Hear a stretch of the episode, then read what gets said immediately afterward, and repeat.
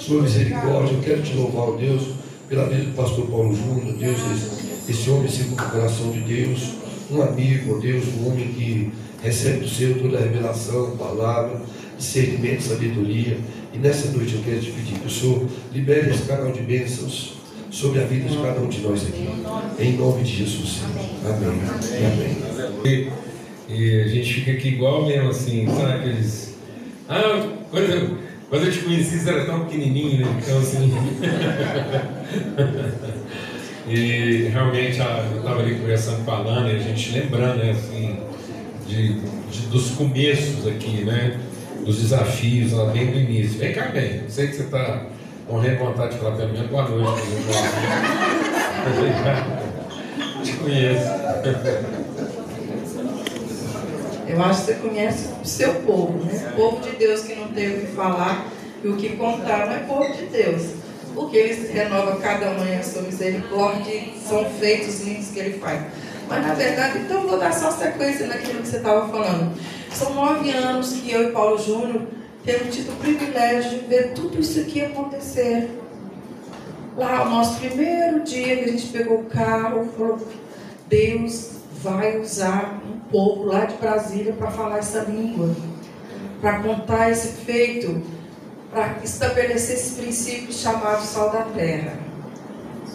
Era um grupo familiar na casa da Valéria, e aquilo foi crescendo, crescendo. Aí a gente entendeu que podia passar para outro lugar.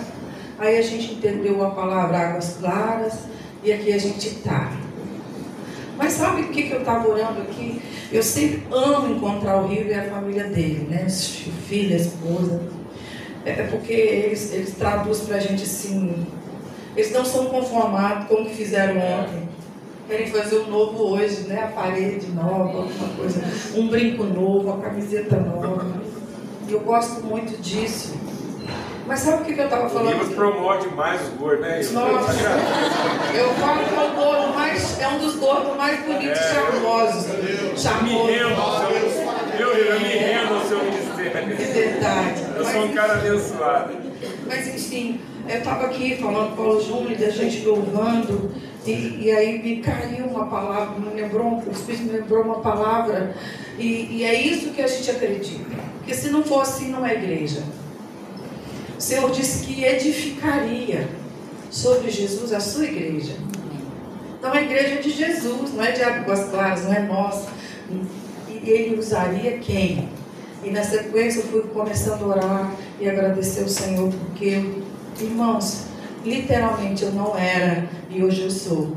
Você não era e hoje você é. Povo de Deus, ovelha do pastoreio dele, sacerdócio real, nação santa.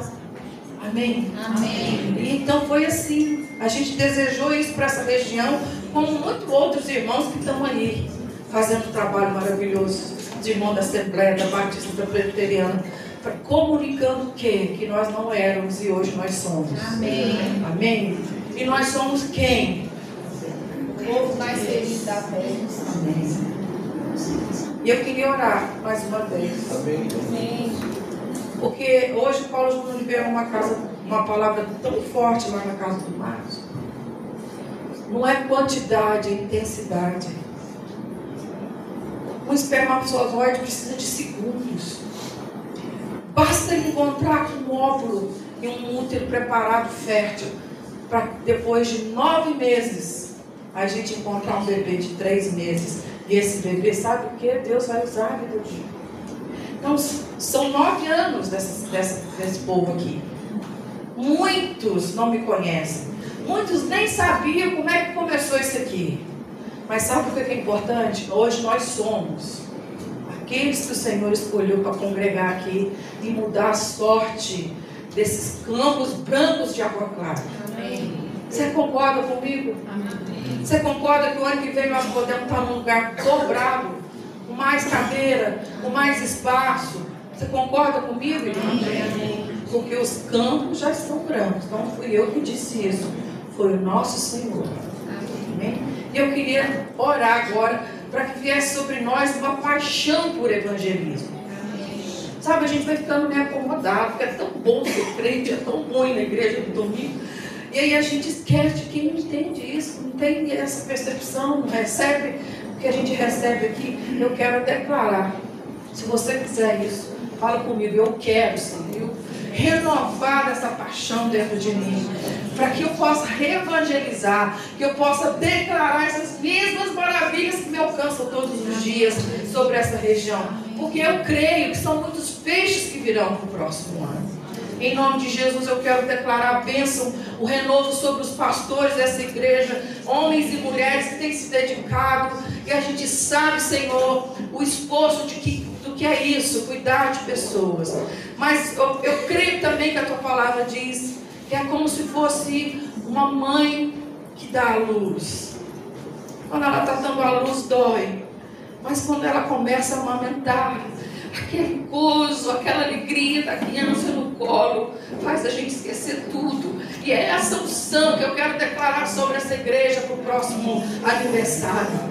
De homens e mulheres grávidos, querendo, Senhor, amamentar os teus filhos dessa região, em nome de Cristo Jesus, para a glória do Senhor e para aquela alegria que a gente sente de que está fazendo a vontade do Senhor, em nome de Cristo Jesus. Amém. Tira a preguiça do nosso meio. Senhor, eu repreendo a preguiça. Em nome de Cristo Jesus. Ela nos impede de servir, de compartilhar aquilo que está em nós. Em nome de Cristo Jesus. Amém. Amém. Bênção. Bom demais. Eu, eu senti de Deus, assim, a Nana estava testemunhando aqui, a gente compartilhando, e é um aniversário assim, muito especial, quando eu estava falando assim que é muito bom estar aqui, que enche o nosso coração. Eu acho que cabe um testemunho pessoal que muita gente às vezes não sabe, né? E, mas a nossa jornada com Brasília, mais especificamente, deve estar fazendo já cerca de 35 anos. É, começou quando eu tinha lá 27 anos, talvez até um pouco menos, e a gente tinha um envolvimento muito grande com a igreja aqui até um pouco antes disso. Eu acho que vai para quase 40 anos. Porque na, quando eu estava lá com 20 e poucos anos, a gente tinha uma, uma participação muito grande nas igrejas aqui, especialmente na, nas igrejas presbiterianas, por conta do acampamento que a gente fazia ali em Goiânia. E, e Deus falou muito ao nosso coração aqui, muito da nossa formação, muito da história do Ministério Sal da Terra passou por aqui. Goiânia, Nápoles Brasília. Esse, eixo que hoje a gente tem trabalhado com tanta intensidade. Eu sempre acreditei no Deus da história, né? eu entendo que, que Deus é o Deus do rio, é o Deus do fluxo. Então, se você transitar na beirada do rio, você vai sempre entender a história, você vai entender como é que as coisas começam e como é que elas são concluídas. Né? Então, Deus é o Deus que se revela no movimento. Então, se você acompanhar o movimento de Deus, você vai conhecer. Tanto é que os, os, os evangelhos eles fazem questão de é, apontar o ministério de Cristo a partir da sua genealogia, né? como é que essa história foi contada, como é que Deus foi revelando a sua fidelidade na história. Então você tem a genealogia lá de Jesus como rei, você tem a genealogia de Jesus como homem, e você tem a genealogia de Jesus como filho de Deus. Então Deus está sempre contando a sua história das suas várias formas, essa pedagogia de mostrar a fidelidade dele na história. Então eu sempre entendi que Deus é Deus também de lugares, de endereços, né? Jesus falava que era necessário passar por Samaria, porque, porque lá tinha um poço cavado pelo pai Jacó, que foi lá, a mulher samaritana ainda buscava água lá. Até então Deus é Deus também das fontes, dos lugares, né? dos vertedores de virtude. Então há lugares que na história vão marcando endereços, onde Deus vai falando. E, e, isso é muito interessante. Então, estar aqui em Águas Claras, depois de tanto tempo, com 62 anos de idade, é muito expressivo, é muito forte assim, para a nossa vida, porque é uma trajetória de 40 anos, onde a gente foi vendo a fidelidade de Deus em momentos, assim, às vezes, é, bem simplórios até, né, bem pequenos, e muita gente às vezes desanimando, entendendo. Às vezes a gente dá algumas palavras de fé, a gente tem uma fé lascada com algumas coisas que Deus está tá movendo e, querendo realizar, e as pessoas acham que está é, é viajando. Não, isso é uma história, né? A gente, a gente participou da furação desse buraco, a gente sabe que tipo de água brota, né? E o que, que Deus quer fazer.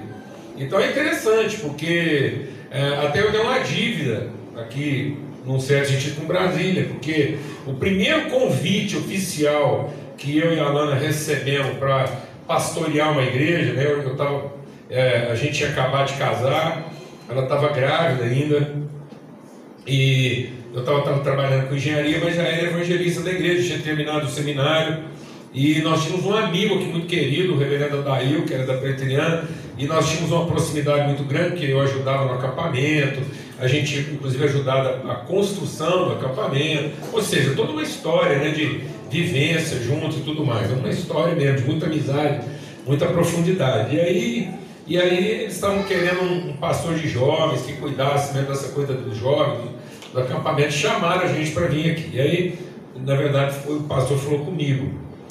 E eu não quis falar nada com a Lana, então eles fizeram aquele convite tradicional das igrejas, né? ah, vem cá, passar um fim de semana para pregar. Eu já tinha vindo à igreja várias vezes, a igreja me conhecia, mas tinha que ter aquele processo oficial, né? De vir, fazer um sermão, um final de semana, a igreja reunir o conselho, avaliar. E eu não quis falar nada para a Lana assim, para não influenciar. Vim no silêncio. Foi um erro, é um erro miserável que eu cometi, porque a gente chegou aqui e, e era uma época assim muito seco, né? Eu acho que era época de agosto, sei lá. E um deserto, né? Só que a poeirão. E naquela época o Brasil ainda tinha menos gente ainda. Você pensa assim, o povo vivia parece que escondido, né? não tinha ninguém na rua, um negócio meio. Né? Meu Deus, era muito triste andar ali pelo centro, assim, parece que não é uma cidade, dependendo do horário, era até meio fantasma, né? Quem, quem sabe o que eu estou falando aqui? Não é? Era, era, não era fácil não. E aí, falei nada com a Lana, o cara foi buscar a na rodoviária, o presbítero. Meu Deus. E, e a Lana, grávida, toda sensível, e ela olhava assim e falava assim, olha, eu não sei o que vocês estão fazendo aqui. Ela falou para o presbítero. Uma cidade muito difícil de ver aqui, parece que não tem ninguém na rua, esse desertão, essa poeira. E o cara tentava levantar a bola, falava, não, mas é bom, a cidade é boa. Boa como, rapaz, um calorão desse, um poeirão. Eu falei, meu Deus do céu, expus minha mulher, né? E foi aquela tristeza. E ela falou para ele, falou assim, ó, a gente só vem para cá, eu só vinha para trabalhar numa cidade dessa se Deus me mandasse escrever na parede. Eu falei, bom, então agora ficou até fácil. Aí chegamos lá na casa do pastor, todo mundo lá, café, aquela almoção, para receber a gente. Ah, que bom que vocês vieram. Aí que caiu a ficha, que na verdade era um, um convite tramado, né, para ver se trazia a gente para cá. Eu tive que entrar imediatamente com ela no quarto e falar assim: você me perdoa, porque eu te expus assim, a um constrangimento, né, que. Mas na verdade não era época né, para isso, e acaba que Deus usou a nossa vida para trazer um amigo muito querido para cá, que é o pastor Samuel, amigo da igreja. E na época ele, ele veio para cá pastorear a igreja e a cidade ganhou muito a igreja, mas nós nunca tiramos os olhos daqui e sempre entendemos que havia algo de Deus. E naquela época o Ministério Sal da Terra era uma banda ainda, estava né? bem no começo. A gente nem tinha ideia ainda que iria se tornar uma igreja, um ministério, a gente só atuava na área social. Então, estar aqui, viver isso, ver as igrejas florescendo, enfrentando seus desafios, encontrando seu lugar, significa muito para a nossa vida. É realmente assim um testemunho de vida meu e da Lana, a gente acompanhar tudo isso, ver como é que Deus é fiel, né? É, é a história da nossa casa. Né? A Lana estava grávida do, do, Paulo Neto, que, era, que é o nosso primeiro filho, então ele está com, com 31 anos hoje. E, então é isso. É, eu, eu, queria dar esse testemunho, para os irmãos entenderem que não é uma, não é uma circunstância, né? é mesmo uma direção. A gente sempre buscou em Deus trabalhar por revelação e não por intuição. E é sobre isso que eu queria compartilhar com a igreja aqui. Toda vez que a gente vem aqui, a gente quer deixar uma palavra profética nesse sentido. Talvez a maior dificuldade das pessoas hoje é que, ô Maurício, bom rapaz, puxa vida, coisa boa, um grande amigo está aqui, né?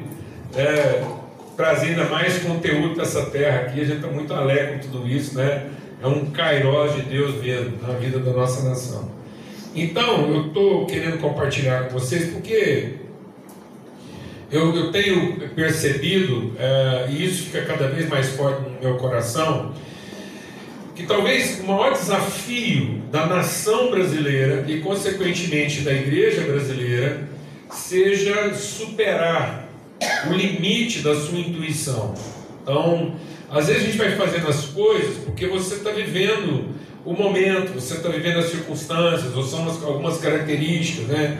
Então você você vivencia aquilo e vai enfrentando aquilo utilizando os dons que Deus te deu, mas não de maneira muito lúcida, muito intencional. Você vai lidando com aquilo porque é assim que você muitas vezes sempre reagiu. Então você vai intuitivamente vivendo isso. E a gente completa né, esse ímpeto intuitivo, essa forma intuitiva, essa forma assim até valente, sincera de enfrentar a vida, a gente completa isso com alguma religiosidade. Então a gente faz o que dá para fazer, esforça o que dá para esforçar, busca o que dá para buscar e a gente completa isso com Deus. Então a gente vai lá e pede a ajuda de Deus, e reza, e clama, e canta, e ora, e tal, e vê se Deus também converte a nossa visão e resolve ajudar. Né? Porque eu sempre compartilho que às vezes a sensação que vai ficando é como se a única parte não convertida da nossa vida ainda fosse Deus. Porque o resto é convertido, a gente já converteu, a gente sabe exatamente o que precisava ter acontecendo, está acontecendo, a gente está lá sofrendo, pelejando, mas parece que sim. Por isso que as pessoas ficam tentando encontrar o culto certo, a campanha certa, onde é que está, Deus está derramando poder para ver se a pessoa vai lá e e finalmente conecta com Deus convertido, e ele resolve logo ouvir as músicas que ele está cantando, e entender as orações que nós estamos fazendo. Alguém está entendendo o que eu estou falando aqui não? Porque parece que hora que a gente não está acertando a harmonia, ele fala assim, não, tá bom, canta mais, canta outra, muda lá, aí você vai mudando o estilo, começa a fazer, canta umas tradicionais, parece que tem hora que Deus gosta da que as antigonas, depois canta umas mais modernas, e vai pelejando. E aí, ora, ora, ora, vai na campanha, depois enfia dinheiro em Deus, ah, dá uma oferta, dá um negócio. E aí, mas né, parece que é difícil alavancar Deus assim e ele finalmente entender que Ele é que está com o poder. Eu tenho até compartilhado com os irmãos que a sensação que a gente tem é que todo o tempo de oração que a gente tem para orar é um tempo que a gente usa para é, para é, é, convencer Deus, né? Orientar Deus a respeito do que ele tem que fazer. Parece que vida de oração é isso. Ele vai lá, vai reunir todo mundo e a gente vai passar um plano né, para Deus explicar para ele direitinho o que está acontecendo, para ver se ele entende, que tem hora que Deus é meio confuso, assim, ele, eu sinceramente, quando eu olho para a criação de Deus assim, eu, eu acho que Deus é meio assim, inseguro para certas coisas. Ele é muito poder, mas ele não tem muita segurança, assim. Que, por exemplo, fazer galinha. Deus podia ter feito uma galinha só, mas não, é uns 20 tipos de galinha. Parece que a pessoa também indecisa, não é? Para fazer um animal, por exemplo. Deus podia ter feito um animal só para a gente saber o que é animal. Aí já dava leite, já, já dava carne, já dava. Metade do animal era pena, outra metade era pelo, você já fazer travesseiro, fazer coberta, fazer roupa. Então já era um, um, animal só. Mas não, tem que ter cachorro, gato, cavalo, tudo diferente, um ninho, outro late é, é complicadíssimo, parece que é indecisão. Começou a fazer, não sabia direito, aí foi ver qual que dá mais certo. Alguém está entendendo o que eu estou falando? Não? Ou então é uma responsabilidade grande demais, porque, pelo amor de Deus, tomar conta de tudo, mas pensa assim, assim, uma fruta, uma fruta, pronto, a fruta era fruta, você entendia que era fruta, precisava ter uma goiaba, uma abacate, jaca numa árvore, não tem a menor responsabilidade. Como que Deus vai lá, faz uma jaca? Você já parou de parar no pé de jaca? Mas, pelo amor de Deus, aquilo é de uma pessoa indecisa. Uma melancia rasteira você ainda entende, mas uma jaca, uma já que uma jaca caindo, eu já vi. Um BMW zero parado, ela passa assim, hum, lambendo o retrovisor do carro. Esse cara, ele não sabe o que é uma jaqueira para uma BMW debaixo da jaqueira. Alguém entendeu o que eu estou falando? Não. Então, dependendo do jeito que você olha a vida, fica parecendo que Deus começou uma coisa, não sabe como é que termina, mas ainda bem que ele achou nós agora, que vamos orar direitinho, vamos cantar até ele entrar no ritmo. E a hora que a gente cantou, que Deus harmonizou, a gente ora para ele entender e depois manda uma grana, porque parece que só está faltando para ele tocar o projeto. Sim ou não? É É muito triste. Vida de oração não é para orientar Deus a respeito do que Ele vai fazer. Vida de oração é para que Ele nos oriente a respeito do que nós vamos fazer. Amém, amados? É mais para ouvir e ser orientado do que para demandar poder. Então, eu queria compartilhar isso porque eu creio que esse é o grande desafio nosso. Né? Ah, às vezes o, o povo fala assim: ah, o Brasil é um país de grandes crises, de pouca oportunidade. Há outros países que têm mais oportunidade. Tem muita gente indo embora do Brasil porque acha que em outros lugares há mais oportunidade. E não é que no Brasil faltam oportunidades. O que falta aqui é perspectiva, é senso de responsabilidade e orientação. Porque não existe, talvez, outro lugar onde sobejam oportunidades. E, e às vezes as pessoas vão para um lugar onde existem muito menos oportunidades, mas há uma perspectiva, há uma, uma forma de pensamento um pouco mais intencional e menos intuitiva. Então, uma das coisas que caracteriza a infância, eu já estou pregando, irmãos, eu vou ler o texto aqui, você já está acompanhando a introdução aí. Então, uma das coisas que caracteriza a infância é o excesso de sinceridade. A infância é o período da sinceridade. E a sinceridade é totalmente intuitiva. Né? Você percebe, você sente e você, e você é, é suscetível daquilo que você sente e percebe. E você reage. Então, muitas vezes, a gente não está desenvolvendo uma mentalidade intencional, um plano. A gente realmente não está entendendo o que, que é o propósito e a gente passa a vida toda reagindo às circunstâncias. Porque nós somos um, um país e uma igreja com muita sinceridade, a gente também vai confundindo, né? A gente, por ser muito sincero, a gente vai confundindo nossa suscetibilidade com sensibilidade. A gente acha que é um povo sensível ou que é uma igreja sensível. E às vezes nós não somos uma igreja sensível, porque não somos um povo sensível. A gente é um povo suscetível. Porque nós, nós, nós paramos na sinceridade. É como se no Brasil bastasse ser sincero. Né? Então, o nosso esforço, nossa sinceridade, nossa dedicação, nosso empenho, e aí a gente vai nisso, e a gente, e a gente apresenta isso para Deus, quase que se vitimizando. Desse foi Deus, o Senhor não está vendo a sinceridade, meu empenho, mais ou menos como Jó.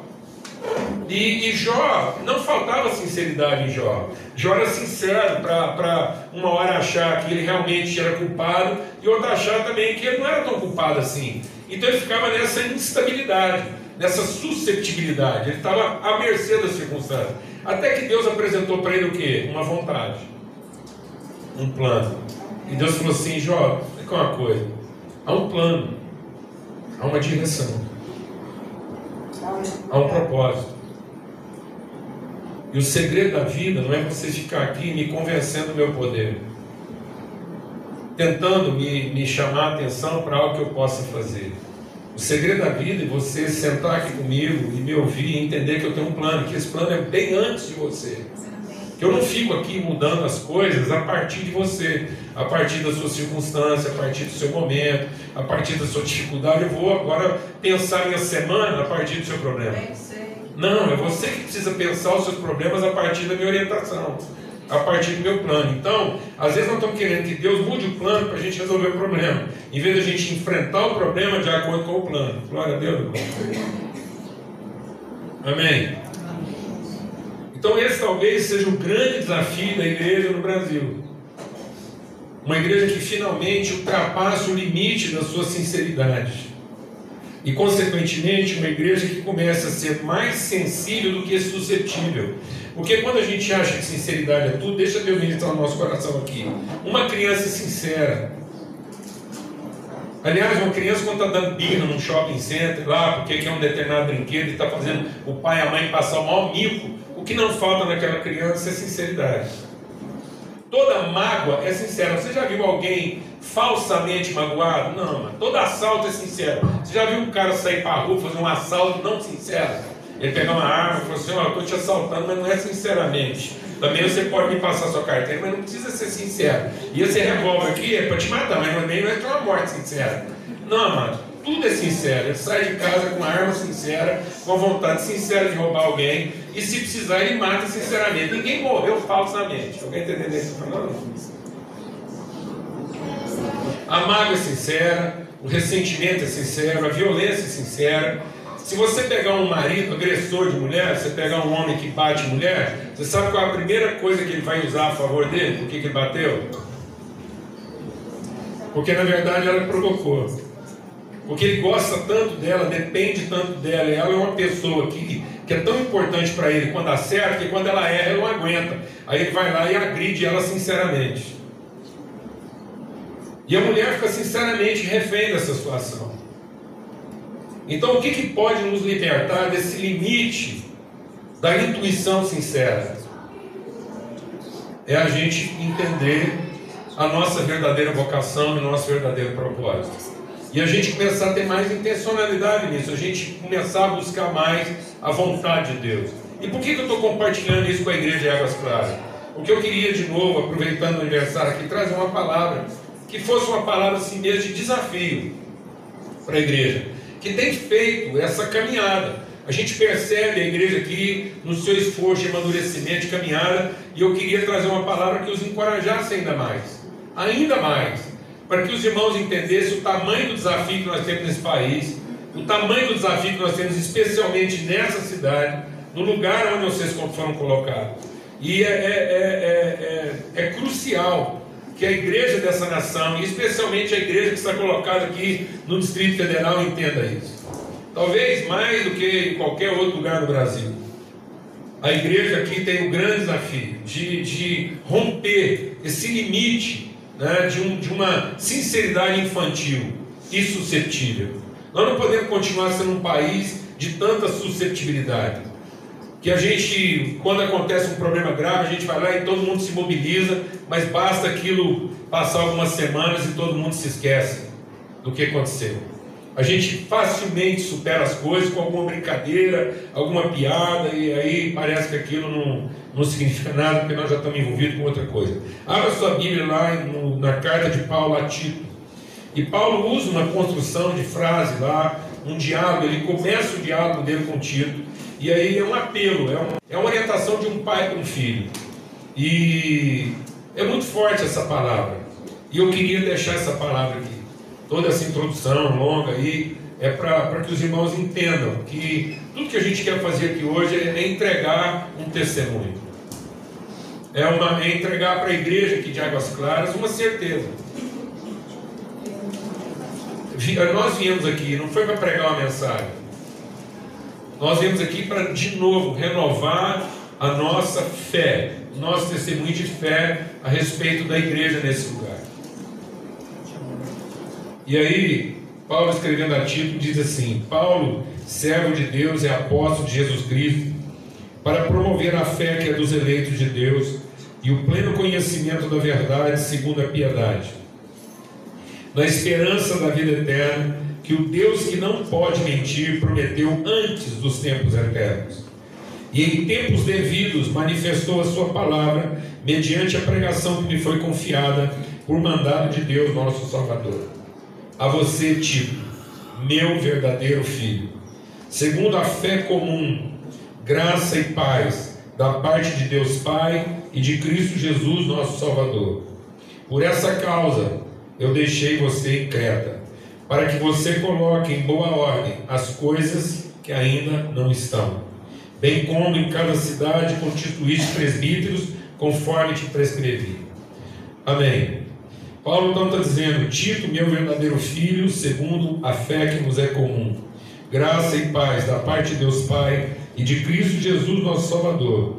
Por essa causa, diga comigo, por essa causa, por essa causa te, deixei, te deixei em águas claras, em águas claras para colocar em ordem o que ainda não está. Sabe, amados? Eu creio que o nosso maior desafio como igreja nos dias de hoje, nesse país, é entender o nosso protagonismo, é entender a nossa responsabilidade. Sabe o que, que pode finalmente nos livrar de uma vida apenas sincera? É responsabilidade. É a gente se tornar mais sensível. Uh, a gente vinha conversando hoje durante o dia, eu e a Alana, a respeito de alguns casais próximos nossos que estão se desfazendo, casais assim, é, homens, mulheres, cara jovem que abandonou mulher com dois filhos e assim por diante. E, e a Lana falou assim para mim: Você acha que faltou afeto? Eu disse: Não, faltou responsabilidade.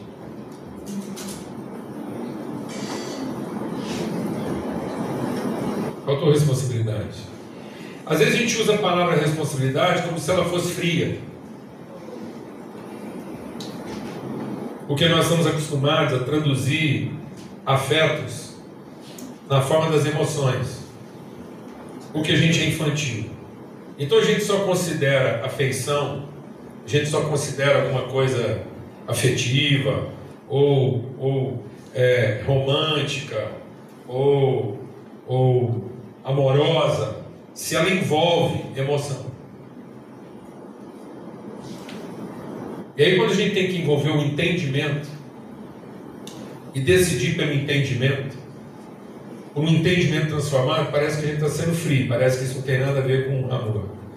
Mas, amados, quando a palavra fala de amor, fala de compromisso, de palavra empenhada, de responsabilidade assumida. Porque é a única forma de você enfrentar seus sentimentos. É a única forma de você lidar com as suas emoções. As coisas que muitas vezes nós estamos traduzindo como amor, como afeto, elas são muito próximas daquilo que os animais sentem quando são bem tratados ou mal tratados. Quando estão satisfeitos ou não estão satisfeitos. Quando se sentem seguros ou quando não se sentem seguros ou protegidos. É suscetível, é infantil, é uma reação. E a palavra de Deus chama isso de sensualidade. Por isso a palavra de Deus diz que as regras as normas, os ritos, os cultos, não têm poder algum contra a nossa sensualidade. Quando a gente tenta traduzir a vida numa agenda, num culto, numa atividade, ou alguma coisa desse tipo, a gente faz é exacerbar a nossa sensualidade. Por isso que muita gente até hoje está procurando a igreja certa para frequentar, o culto bom, para ele ser abençoado. Ah, em tal lugar, rapaz, você tem que ir lá em tal lugar, você não tem noção como é que o culto lá é abençoado. E o que, que ele está falando disso? Ele está falando de alguma coisa que o sensibiliza. Ele está falando de alguma coisa que mexe com os sentimentos dele e faz ele se sentir o que? Recompensado pelos seus esforços. É como se ele fosse em algum lugar e de repente Deus se converteu. E finalmente Deus resolveu ouvir as orações dele. Mas não é isso que Paulo está dizendo aqui. Paulo está dizendo aqui de fidelidade. Ele está dizendo aqui de palavra empenhada. Ele, para nos apresentar o processo, ele diz assim: Nós somos eleitos de Deus. E somos eleitos segundo o conhecimento de uma verdade que vem antes dos tempos eternos. Deus estabeleceu um propósito antes de qualquer outra coisa. Então Deus não, não fez para depois dar um propósito. Deus fez segundo o seu propósito. Então Deus não fez as coisas para depois ver como é que, para que aquilo servia. Não, mas Deus está imbuído de uma vontade e não de um desejo. Deus não criou todas as coisas a partir do seu poder, Ele criou todas as coisas a partir da sua vontade. E o ambiente da igreja não é para ficar buscando o poder de Deus. O ambiente da igreja é para conhecer a sua vontade. Porque às vezes o poder de Deus não vai atuar a meu favor como eu gostaria. Ou como eu esperava mas eu não posso ter dúvida da sua fidelidade. Então ele diz assim: a vontade de Deus estabelecida desde os tempos eternos, ela se manifestou. Então, sensibilidade, você poder discernir o eterno, deixa Deus ministrar o seu coração. Susceptibilidade é a forma como você reage no tempo. Sensibilidade é como você percebe o eterno. O que é o eterno? É o absoluto. Então eu tenho que olhar para a minha vida e olhar para a vida. Eu tenho que olhar para aquilo que eu represento de eterno. E olhar para a minha própria vida numa perspectiva eterna. O que, que nós vamos materializar de eterno no meio das circunstâncias? O que, que nós percebemos da eternidade dos propósitos de Deus e que será a luz daquilo que é temporal? Nós ainda somos muito afetados pela melancolia do passado, pela amargura do presente, pela ansiedade do futuro. Então, toda vez que alguma coisa não vai bem, a gente tem a tendência de buscar lá no passado uma lembrança afetiva e a gente fica lá com aquela melancolia, aquele saudosismo. Ah, quando eu era novo, ah, quando essa mulher era assim. E muita gente está querendo segurar o seu passado por melancolia. É como se as pessoas quisessem hoje quase que se, se embalsamar. Alguém está entendendo o que eu estou falando aqui ou não? Então nós buscamos lembranças passadas e balsamamos essas lembranças. Porque temos uma melancolia. Às vezes você já participou de algum projeto, alguma igreja, já participou de algum avivamento, você fala, ah, aquilo que era. Não, mas quando a gente percebe o eterno, não ficamos da melancolia do passado. E nós não ficamos da amargura do presente. Porque às vezes você vai olhar para o seu presente e as coisas não estão acontecendo de acordo com o que quer. Expectativa. Liberte-se das suas expectativas. Porque Deus não vai contemplar nossas expectativas, Deus vai nos revelar a sua perspectiva. A palavra de Deus, Paulo é claro em dizer isso para nós. Ele diz: sabe o que desanima você para a vida? Suas expectativas. Porque é na surpresa que você é desanimado. Não é o problema que desanima você. É o fato de você achar que não poderia acontecer daquela forma. Então, de alguma forma, quando a gente gera uma expectativa, a gente se vitimiza com o problema, em vez de assumir a responsabilidade dele. Você tem expectativa do esposo, ela não se comporta, você se tornou vítima da mulher ruim, vítima do marido ruim, em vez de assumir a responsabilidade daquilo que você pode transformar na vida dele. As pessoas passam a maior parte do tempo na igreja rezando para Deus dar o cônjuge que ele merece, em vez de orar para ele ser o cônjuge que o outro precisa. Amém, mano? Glória a Deus. Então, às vezes, a melancolia vai te matar, porque você está tentando ter um marido que não seja igual ao seu pai, ou uma mulher que seja igual à sua mãe, e às vezes você compara isso com o seu presente e fica se vitimizando. Nós estamos vivendo hoje uma neurose de vitimização nesse país. As pessoas não querem assumir a responsabilidade, elas querem reclamar. Elas querem protestar e reivindicar o direito, mas não assumir a responsabilidade. Daqui a pouco nós vamos ter uma guerra civil, um embate de quem tem mais direitos, quem tem mais força, quem tem mais poder, quem tem mais controle, quem tem mais influência. E quem finalmente conseguir exercer esse poder vai fazer com que o outro seja o quê? Vítima desse poder. Em nome de Cristo Jesus. Toda infantilização faz você ficar melancólico e faz você ficar o quê? Amargurado, desapontado, ressentido. E uma melancolia associada a uma amargura vai produzir o quê? Uma ansiedade, um medo do futuro uma forma covarde de enfrentar aquilo que é o projeto de Deus na sua vida, insistindo às vezes em projetos próprios e pedindo só que Deus te ajude a realizá-lo. De modo que cada vez que acontece um problema grave, você começa a achar que aquilo não combina com você. Você sabe o que estava matando Jó? Não era o problema. Era o que, meu irmão? A frustração.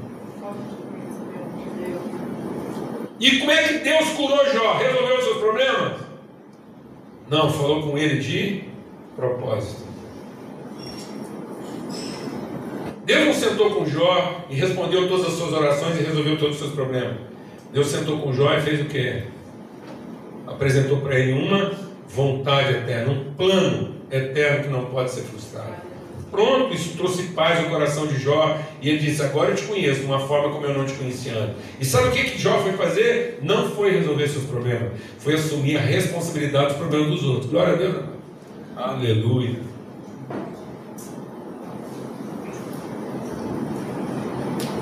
Quebrado, doente e com a mulher nervosa, Jó foi resolver seus problemas? Não, o que, ele foi fazer, mano? foi cuidar dos seus amigos, foi assumir a responsabilidade espiritual dos seus amigos. Protagonismo. Se nós não tomarmos cuidado, nós vamos nos tornar cada vez mais um povo hiperativo, em vez de nos tornarmos um povo proativo. Deus não chamou a gente para ser um povo que hiperativo. Deus nos chamou para ser um povo proativo. A sociedade hoje do mundo está apresentando alguns modelos sociais. A gente tem como modelo social, por exemplo, hoje o Japão. Né? Ah, o Japão, que o Japão, com não sei o quê, conseguiu construir uma sociedade, desenvolveu não sei quantos anos em tantos, tá bom. Deixa eu falar. O Japão hoje é o campeão mundial de burnout na humanidade. Sabe o que é burnout? Explicar o que é burnout. Você não sabe o que é, chega em casa, pega um palito de fósforo, risca, espera ele queimar e vê que a cabecinha queimada. É aquilo lá, aquilo lá é burnout, é um, é um fósforo que foi riscado. Fritou. O Japão hoje é o país no mundo de mentes que estão o quê? Fritando.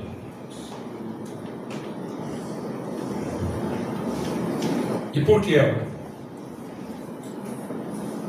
Porque eles se tornaram um povo que é hiperativo.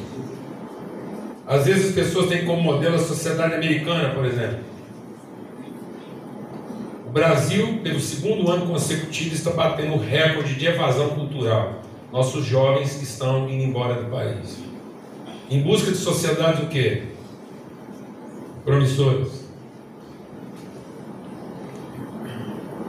Os Estados Unidos é o campeão mundial de depressão. Então é o Japão com burnout e os Estados Unidos com depressão.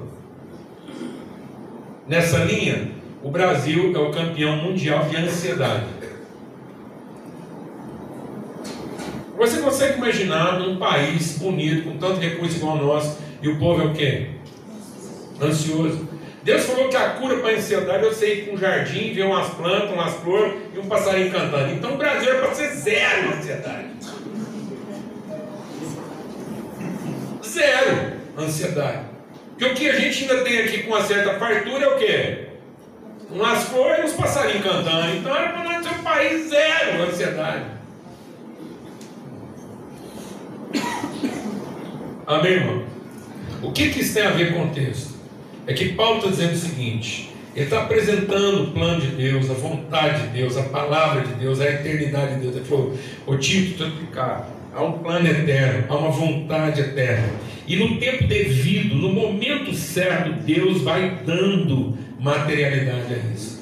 Então, quando a gente começa a viver do eterno, quando a gente entende que a igreja é a comunidade eterna, que nenhum dos planos a respeito de Deus para a nossa vida pode ser o quê? Frustrado. É isso que Deus falou para Jó. Então, amados, se a gente estivesse mais ocupado com os planos de Deus para a nossa vida e menos ocupado com os nossos próprios planos, haveria menos frustrações. Aleluia, irmão.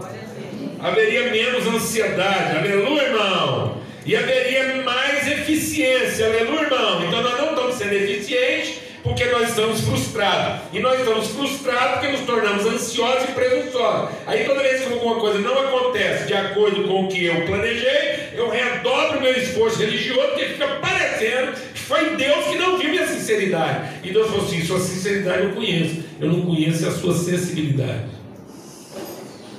Você não para de falar e não para para ouvir. Você não para de reivindicar o meu poder e não para para ouvir minha voz. Eu quero te orientar.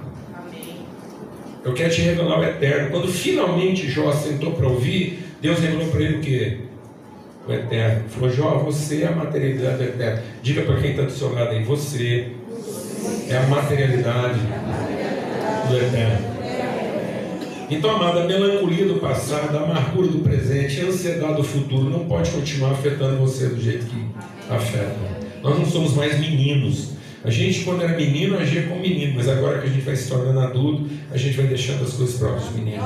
Essa palavra é para encorajar essa igreja, ainda mais, ainda mais. Porque quando Deus fala de eternidade, e Ele diz assim, e nos tempos devidos, Ele vai manifestando isso, Ele vai revelando. E aí, Tito, agora eu vou compartilhar com você. Paulo diz: e eu vou compartilhar isso com você porque nós temos uma fé mútua, nós temos uma fé comum. Então eu vim aqui trazer a minha fé em favor da fé de vocês. Eu vim aqui exercer exatamente o que Paulo exerce no seu ministério. Ele coloca a sua fé em favor uns dos outros. E o meu apelo é que vocês coloquem a sua fé a favor da nossa fé. É para que os amigos coloquem sua fé em favor uns dos outros. Não é em favor no sentido de ver o problema do outro resolvido, mas é em favor no sentido de ser a orientação de Deus para a vida do outro. Glória a Deus, amado. O nosso, deixa Deus ministrar o seu coração. Às vezes o nosso problema é que quando um amigo vem apresentar uma dificuldade para nós, o que a gente faz? O que a gente faz? O amigo apresenta dificuldade e fala, não, irmão, vou orar por você. Não, você não tem que orar por ele, não. Você tem que orar com Ele. Porque a gente tem a tendência de pegar o problema do cara e ir lá apresentar para quem? Para quem, mano? Para Jesus. Para ver se quem resolve. Quem resolve, mano? Jesus. Não, mano, o projeto não é esse não. O projeto o irmão trouxe. O problema é para que a gente exerça uma fé o quê? mútua e a gente junto possa discernir o conselho de Deus para a nossa vida e usando essa fé mútua a gente consiga resolver esse problema como ele tem que ser resolvido. Quem está entendendo o que eu estou falando aqui? Porque toda vez que eu recebo o problema dos outros e levo para Jesus, eu não estou querendo assumir a minha o quê? E eu continuo usando a minha sinceridade. Ó, eu conheço um cara que pode te ajudar. Deixa comigo, inclusive eu tenho feito umas campanhas, eu tenho atendimento VIP, quando eu chego lá, já furo a fila e já vou dando uma carteirada lá. Comigo não. Conheço uma mulher que você não tem noção. Ela lá, você chegou lá, conheço um cara, um profeta. Tem gente arrendando isso. Arrendando. Esses dias eu fiquei sabendo, uns, nos intercessor arrendado. É, é arrendado. A pessoa fica ali por conta, tratamento VIP, não atende mais ninguém, pau, então já para. A pessoa nem tem que falar com Deus agora mais, né? Vai lá e arrenda. Um orador para ele. Para que, que ele tem que arrendar um orador? Para ele poder continuar fazendo aquilo que ele acha que é importante. Estão entendendo isso ou não, mano? Continuar com a sua vida o quê? hiperativa e não entender seu próprio protagonismo. Concluindo, quando Paulo finalmente diz isso, ele diz assim: então, Tito, você é um filho verdadeiro. E como você é um filho verdadeiro, por essa causa, eu te coloquei nesse lugar para você colocar em ordem o que ainda não está. É nessa sequência. Se nós quisermos sair da nossa sinceridade, da nossa susceptibilidade, nós temos que estar seguros da nossa identidade. E entendendo a nossa identidade, entender a nossa natureza. E entender que não veio a nós nenhum problema que seja de outro. E não veio nada na nossa vida que a gente não possa o quê? Enfrentar. E tudo que Deus permitiu bater na nossa porta, Ele já depositou antes as condições para a gente resolver aquilo. Então nós não somos vítimas de coisa alguma. Nós somos responsáveis por todas as coisas. Vou repetir. A igreja não é vítima de coisa alguma. Ela é responsável por todas as coisas. A igreja não pode continuar enfrentando e ocupando esse lugar litúrgico religioso de se vitimizar pela situação de uma nação e querer que Deus resolva isso para nós através de outras pessoas. Nós temos que assumir a responsabilidade. E por que nós temos que assumir a responsabilidade? Porque nós somos os filhos de Deus. E a palavra de Deus diz que toda a criação geme à espera de quê? De que Jesus finalmente responda às nossas orações. O que, que a criação está gemendo à espera de acontecer? Que Deus finalmente se converta, escute as nossas orações e derrame o avivamento? Não, a palavra de Deus diz que a criação geme à espera de que os filhos de Deus se revelem. E por que aqui estão reunidos os filhos de Deus, porque essa é uma congregação de filhos.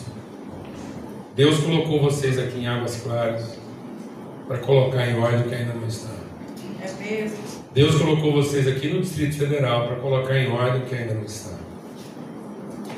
Não é para você realizar seus sonhos. Não é para você conquistar o patrimônio que você sempre sonhou. Não é para você se dar bem em alguma área. É para cada um de nós aqui assumir a responsabilidade de colocar em ordem o que ainda não está. Então, Deus, quando Deus te colocou lá na empresa que você está trabalhando, não sei onde é que você está trabalhando. A empresa onde você está trabalhando não é para você. Deus não te colocou lá para você se dar bem. E nem para você lamentar que essa empresa não está funcionando direito. Porque tem uns crentes são desse jeito. Eles já chegam na empresa, já acham que tem defeito e vem aqui na reunião de oração trazendo os defeitos da igreja, ver se os pastores faz uma reza brava aqui e Deus manda um anjo lá melhorar a situação dele de trabalho, e ver se o chefe dele finalmente promover ele para um lugar mais fácil, melhora o escritório e aumenta o salário. Alguém está entendendo o que eu estou falando? Porque não é possível um crente trabalhar numa anarquia daquela. Não, mas deixa eu falar uma coisa. Sabe onde é que você está? Sabe tudo que você está achando de errado lá? Consigo passar um filme agora? Sabe tudo que você está achando que não está funcionando lá? Seguinte. Não corre não. Não vem aqui devolver o que é seu. Assuma a responsabilidade. Coloque em ordem o que ainda não está. Porque foi isso que o diabo fez para confundir a gente. O diabo colocou a ordem antes da natureza. Ele falou assim: no dia que você fizer a coisa certa, então você vai ser a pessoa que você sonha. E Deus falou assim: não, porque você é a pessoa que eu disse que você é, você colocará em ordem o que ainda não está. Amém. E às vezes nós estamos esperando que Deus coloque em ordem para a gente poder ser o que a gente sonhou. Não, porque Deus diz quem nós somos, nós vamos colocar em ordem o que ainda não está. Não é Ele que vai colocar, somos nós. Então você não lamente isso. Você consegue imaginar um pai mandando uma carta dessa para seu filho? Filho, porque você é meu filho, eu estou te mandando para um lugar bagunçado. A gente pensa assim, não, um pai não faria isso, mas é o que Deus está falando. Não pense que você, por ser filho de Deus, Deus vai te mandar para um lugar o quê? Organizado. Organizado. Glória a Deus. Glória a Deus. Posso ouvir um amém? Amém. Amém? Glória a Deus. Então, exatamente, se é filho, Deus vai te mandar para um lugar para onde? Quem não está organizado? Glória a Deus. Porque ele diz assim: porque você é meu filho, por essa causa, eu te coloquei num lugar que ainda não está em ordem.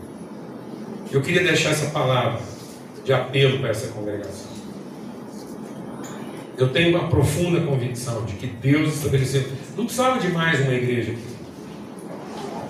Aliás, eu acho que o Brasil não precisa de mais uma igreja em lugar nenhum. Só da área. Ó, o Brasil não está precisando de mais culto em algum lugar. Não é porque nós estamos cantando a música errada.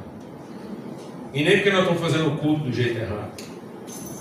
E nem porque as ofertas estão baixas. Não.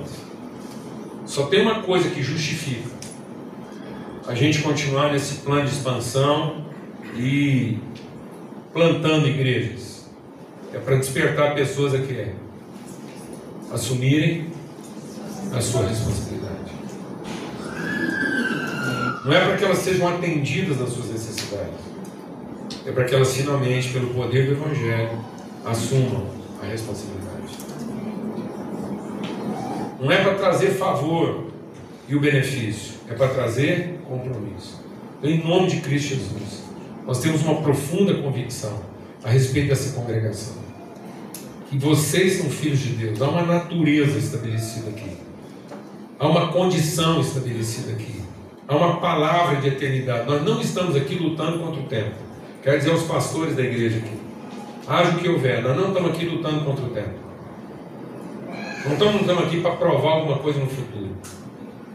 Nunca estivemos aqui ansiosos com relação ao futuro ou preocupados com o que, que isso vai ser. Nós sempre tivemos a convicção do que já é.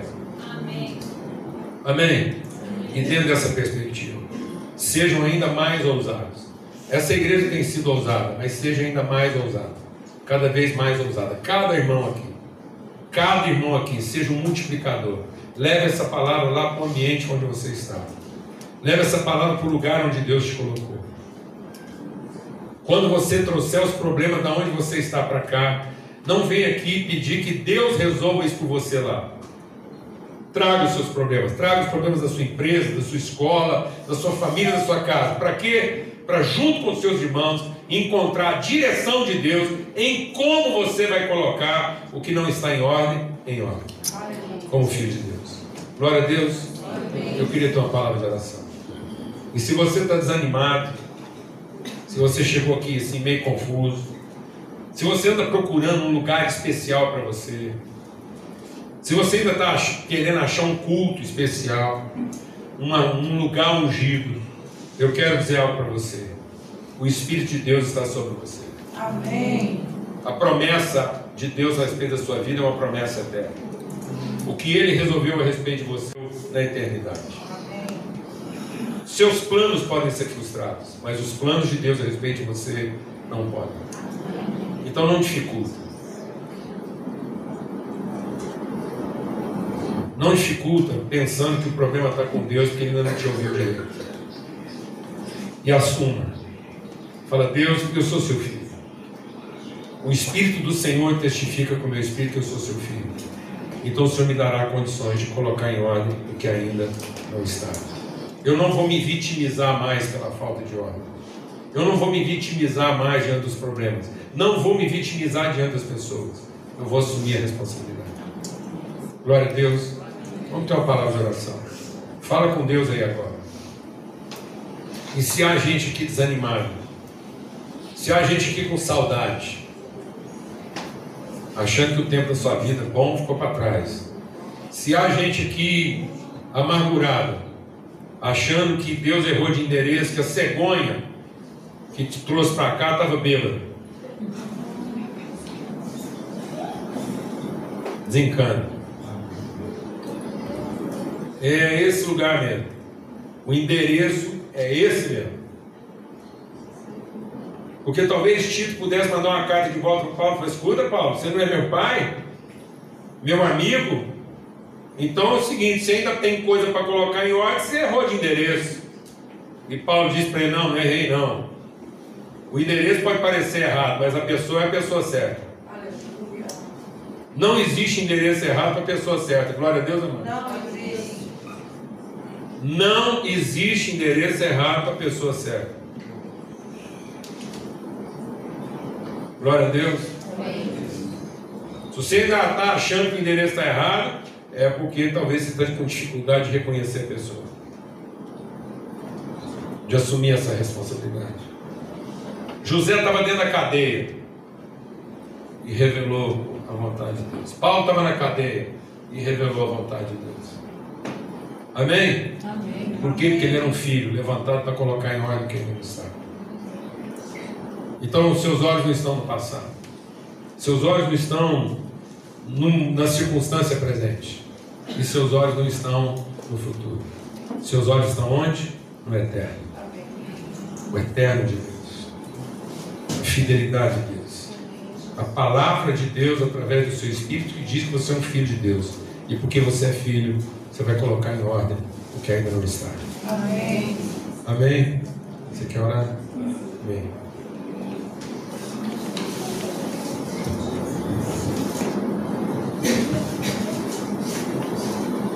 Não andeis ansiosos por coisa alguma. Antes, sejam conhecidas diante de Deus as suas petições com ações de graças. Meus irmãos, eu quero te dar alguns minutos, algum minuto ou segundos para você fazer essa dinâmica que o nosso Pai nos ensinou. Começa a listar os benefícios que você já conquistou até hoje. Faça isso agora. Nós estamos discernindo que há um grande espírito de ansiedade nesse lugar. É verdade. Eu não quero negar isso para vocês. Vamos fazer essa, essa dinâmica que o nosso Pai nos ensinou. Lista cinco. Oh. Lista cinco benefícios. Só cinco agora. Liste. Agora louve o Senhor, porque você sabe que esses cinco benefícios Ele te assistiu.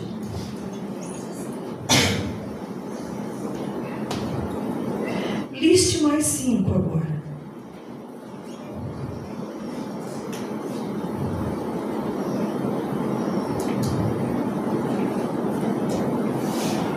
Louve ao Senhor por mais esses cinco.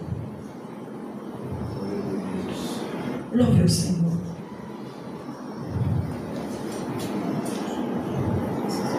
Agora diz para o Senhor. Diz para o Senhor. Aquilo que você precisa.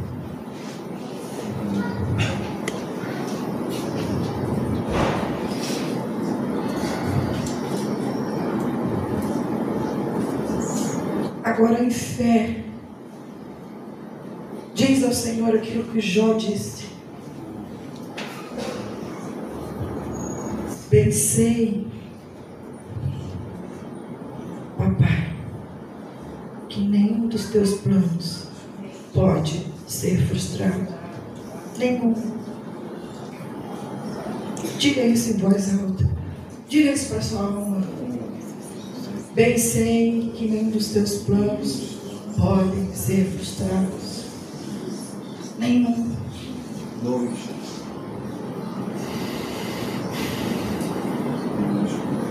Espírito Santo, nós te louvamos pela obra maravilhosa que tu tem feito em nós.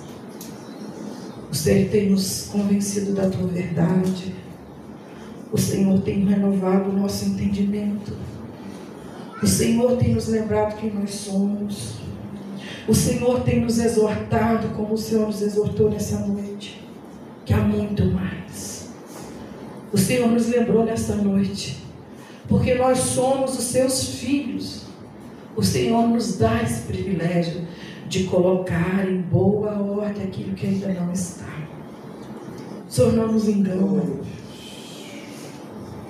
Então, nessa noite eu quero te suplicar, Espírito Santo, renova esse óleo fresco, essa alegria que nos fortalece. Ao Senhor, meu irmão, minha irmã, por esse renovo agora, renova, Santo. O óleo fresco, essa alegria que nos fortalece.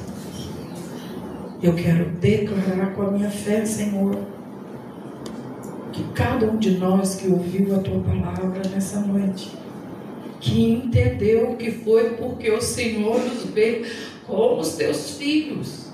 O Senhor nos entregou, nos colocou nesse lugar aonde nós estamos para ser aquilo que o Senhor deseja que nós somos. Aqueles que manifestam a sua justiça, aqueles que manifestam a tua verdade, haja o que houver. Em nome de Cristo Jesus. Eu consagro.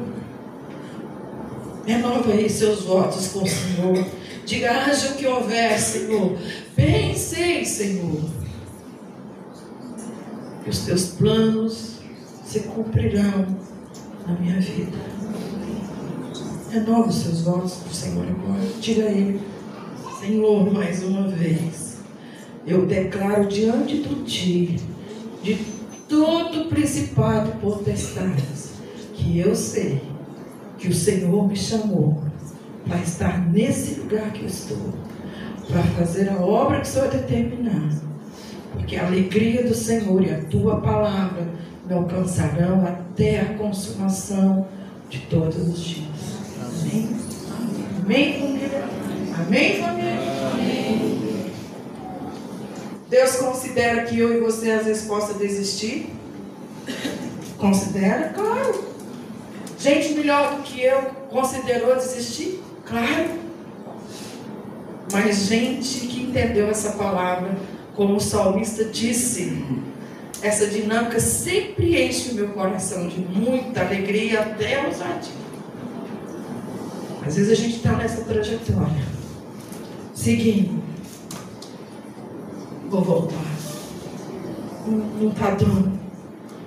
Mas sabe o que a palavra de Deus diz? Que o salmista entendeu e eu entendo e você pode entender se ainda não entendeu. Quando eu viro, quem que eu vejo? A bondade e a misericórdia. Amém, família? Amém. Então não dá para você estar diante da bondade e a misericórdia de Deus e ser um frouxo. Amém? Você está entendendo onde Deus está te levando nessa noite? Aqueles que estavam pensando assim, faz assim. Nós vamos de fé em fé, de glória em glória, conquistar águas claras, Brasília e os confins da terra. Amém? Porque o que, a palavra de Deus diz? O que, igreja? Qual que é o tema que você vai ouvir o ano inteiro no sol da terra? Vamos falar alto. Os campos estão brancos. Amém? Quem é o pastor agora? Com os jovens aqui. Amém. e os pais, os jovens. É, essa palavra é uma palavra mesmo assim para trazer encorajamento, renovo no coração. Nós não podemos continuar vendo a evasão dos nossos jovens. É mesmo. Boa parte dos nossos jovens hoje, quando pensam em, em serem bem-sucedidos, estão pensando em viver em outro lugar. Nossos velhos estão fazendo a mesma coisa. O Brasil nunca enfrentou uma evasão tão grande de pessoas jamais maduras, bem-sucedidas, que resolveram ir viver sua velhice em outro lugar. Um abandono. E a palavra de Deus diz que Deus não tem prazer naqueles que retrocedem, que fogem. Quando uma pessoa foge daquilo que é a sua responsabilidade, ela geralmente foge porque ela pensa que é a pessoa certa no lugar errado. E na verdade ela era a pessoa errada no lugar certo. Todo aquele que foge, foge pensando que é a pessoa certa no lugar errado. Mas na verdade, ele era a pessoa errada no lugar certo. Porque ele era a pessoa que podia ter colocado aqui em ordem e preferiu fugir. E Deus não tem prazer. Então, a gente tem uma fé grande mesmo. A gente veio trazer essa fé a respeito dessa congregação aqui, que está colocada num, num lugar tão estratégico, com tanta juventude, com tanta capacidade, com tanto vigor, para colocar em ordem o que ainda não está. Então, que cada vez mais essa igreja seja ousada em assumir o seu protagonismo. Que você possa ser um pouco menos ativo e um pouco mais proativo. Amém?